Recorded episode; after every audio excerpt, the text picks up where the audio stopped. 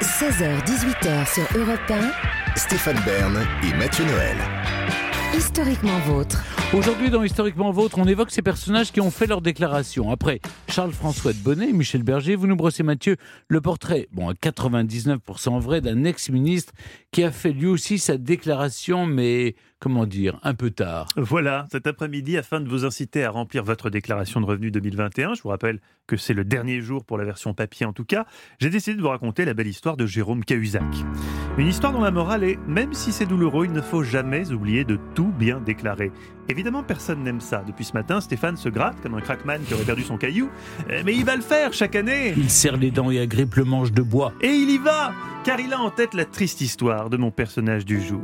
Jérôme Cahuzac naît en 1952 en Gironde, dans une famille de résistants modestes, proche de Pierre Mendès France. Chez les Cahuzac, on ne roule pas sur l'or. Jérôme se fait alors une promesse. Plus tard, je ferai du blé, de la grosse moula, comme dit David Castello-Lopez. Son père, ingénieur en armement, et sa mère, prof d'anglais, croient en lui et pour cause, Jérôme est un élève brillant. Il fait médecine, se spécialise d'abord dans les traitements des maladies du cœur avant de réaliser un truc qui va changer sa vie. Les gens qui souffrent du cœur sont nombreux, certes, mais moins que les gens qui sont moches. Jérôme devient donc chirurgien esthétique, avec une spécialisation qui lui serait venue un soir euh, lors d'un dîner où Stéphane Bern balance des vacheries sur Jude Law. Perd ses cheveux. Ni une ni deux, Jérôme fonde avec son épouse Patricia, dermatologue, une clinique spécialisée en implants capillaires. Et la voilà David, la moula. Elle arrive en masse, souvent en cash, révélera l'enquête. En parallèle, Jérôme s'engage en politique. Alors oui, c'est vrai, c'est un chirurgien esthétique qui aime le golf et les cigares, mais il est encarté au Parti Socialiste. Pour les millennials qui nous écoutent, le Parti Socialiste, c'est un parti de gauche qui avait le vent en poupe quand vous portiez encore des couches et qui est officiellement décédé lors du premier tour de la dernière élection présidentielle quand Anne Hidalgo a fait 2%. Bref, Jérôme Cahuzac est socialiste et il va rapidement grimper les échelons.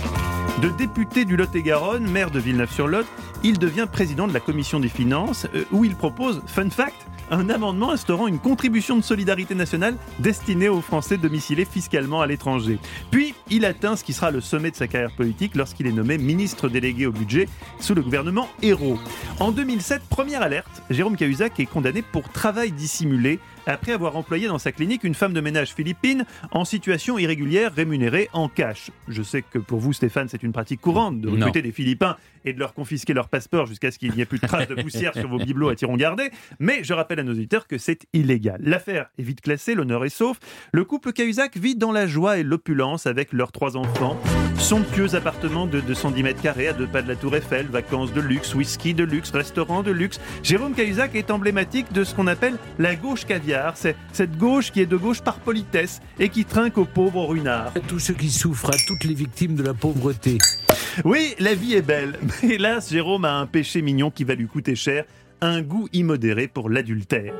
Gégé est du genre volage. Pierre, il va même tomber amoureux d'une autre femme qui s'apprête d'ailleurs à demander en mariage alors qu'il est toujours marié à Patricia. Pauvre patoche. L'écrivain Jean-Luc Barré, ami du couple, raconte La politique leur a été fatale. Il y a eu un éloignement physique, sa circonscription se trouvait à 700 km de Paris, et puis il a été happé par cet univers. Le pouvoir est quelque chose d'érotisant. Or, Jérôme Cahuzac a toujours été un séducteur. Je me souviens d'avoir vu offrir des roses aux femmes qu'il croisait sur le marché à Villeneuve-sur-Lot. Il était très attaché à sa vie de famille, mais il s'est octroyé quelques libertés. Quelques libertés, la litote est magnifique, la colère de Patoche aussi. Pour se venger en cachette de son mari, les avocats de Jérôme Cahuzac expliqueront qu'elle a, je cite, éprouvé le besoin d'ouvrir un compte en Suisse pour y placer des économies en prévision de leur séparation. Ce serait donc elle, la coquine, dans l'histoire? Hmm, Non, pas que. Lui, simultanément, planque sans lui dire non plus une partie de ses revenus sur un autre compte en Suisse qu'il fait ensuite transférer à Singapour. Les deux décident donc de frauder l'État, mais en cachette l'un de l'autre. Après avoir découvert une énième tromperie, Patricia Cahuzac prend définitivement la mouche et laisse filtrer des informations compromettantes concernant de possibles comptes en Suisse, se mettant elle-même très connement en porte-à-faux. C'est un peu Stéphane comme si pour vous nuire, je balançais au canard enchaîné des infos sur le compte XWB628 que je vous ai fait ouvrir à Genève dans la banque où j'ai moi-même placé mes économies. Ça n'aurait aucun sens. Et pourtant, c'est ce que fait Patricia Cahuzac aveuglée par la soif de vengeance. Décembre 2012, c'est le Noël noir des Cahuzac. Jérôme est mis en examen pour déclaration incomplète ou mensongère de son patrimoine par un membre du gouvernement. Les dominos de la loose commencent à tomber un par un. GG est aussi soupçonné d'avoir sous-évalué le montant de son appartement, d'avoir déclaré un prêt parental déjà remboursé et d'avoir au passage oublié de déclarer certains biens personnels. Une sombre histoire de pot de vin vers la fin des années 80 refait surface aussi. Le 8 février 2013, face à Jean-Jacques Bourdin, on s'en souvient tous, Jérôme Cahuzac lui déclare pourtant, les yeux dans les yeux, que non, je n'ai pas, je n'ai jamais eu de compte en Suisse à aucun moment. Quand on dit un gros mensonge, on a le nez qui s'allonge.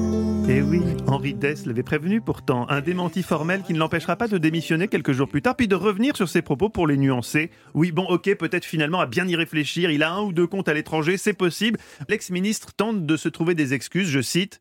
J'ai construit ma vie politique de façon scrupuleusement honnête, intellectuellement et matériellement. Quand j'ai ouvert ce maudit compte, je n'avais aucun mandat, je n'étais candidat à rien. Je n'imaginais même pas que je le serais un jour. Je suis devenu un homme respecté, écouté, on me reconnaît une compétence, j'ai une influence sur la politique de mon pays. Je ne peux pas accepter de laisser tout détruire à cause d'une imbécilité qui date d'il y a 20 ans. Non, Jérôme, une imbécilité qui date d'il y a 20 ans, c'est un dauphin tatoué dans le bas des reins, pas un blanchiment de fraude fiscale. il risque jusqu'à 7 ans de prison, 1 million d'euros d'amende. Le procès de Jérôme et Patricia débute le 5 septembre 2016. La ligne de défense de GG, c'est pas ma faute, c'est ma femme et mes gosses que j'ai voulu satisfaire. J'étais absent physiquement et psychologiquement, je voulais conserver ces vacances, j'aurais dû restreindre ce train de vie. C'est évident aujourd'hui, ce n'est pas le choix que j'ai fait à l'époque. En appel, GG sera finalement condamné pour fraude fiscale et blanchiment de fraude fiscale. Deux ans de prison ferme, peine aménagée en port d'un bracelet électronique et deux ans avec sursis, cinq ans d'inéligibilité, 300 000 euros d'amende. L'année suivante, Cahuzac décide de s'installer avec sa nouvelle épouse et son bracelet électronique en Corse du Sud, à Caldalero, dans sa ville familiale. Ce serait con de purger ma peine à Cholet, aurait-il déclaré. Il est alors autorisé par l'ordre des médecins à pratiquer de nouveau la médecine et travaille au centre hospitalier de Bonifacio comme généraliste. Dans un premier temps, les clients sont surpris de voir Cahuzac en personne leur demander de tirer la langue, mais très vite, il est adopté. Il n'a rien fait, il n'a escroqué que l'État et il a bien fait. Eric même une bonifacienne interviewée sur une chaîne info. Voilà l'histoire de Jérôme Cahuzac. J'espère euh, qu'en cette journée décisive, fiscalement parlant, euh, elle vous aura convaincu qu'il était crucial de bien tout déclarer en temps et en heure, sous peine de se retrouver dans le même cas de figure que Stéphane Bern l'année dernière, qui avait reçu un coup de fil bien déplaisant de Bercy. Oui, bonjour. Oui, euh, monsieur Bern, c'est l'administration fiscale là. Oui, qu'est-ce qui se passe Oui, vous avez déclaré 12 maisons, il, il en manque 3 là. Hein. Faudrait régulariser. Je- Oui, d'accord, je vais le faire. Vous avez régularisé les 15 maisons Euh, jamais, j'ai pas de redressement, vous inquiétez pas pour moi. En tout cas, merci Mathieu. Europe 1, historiquement vôtre.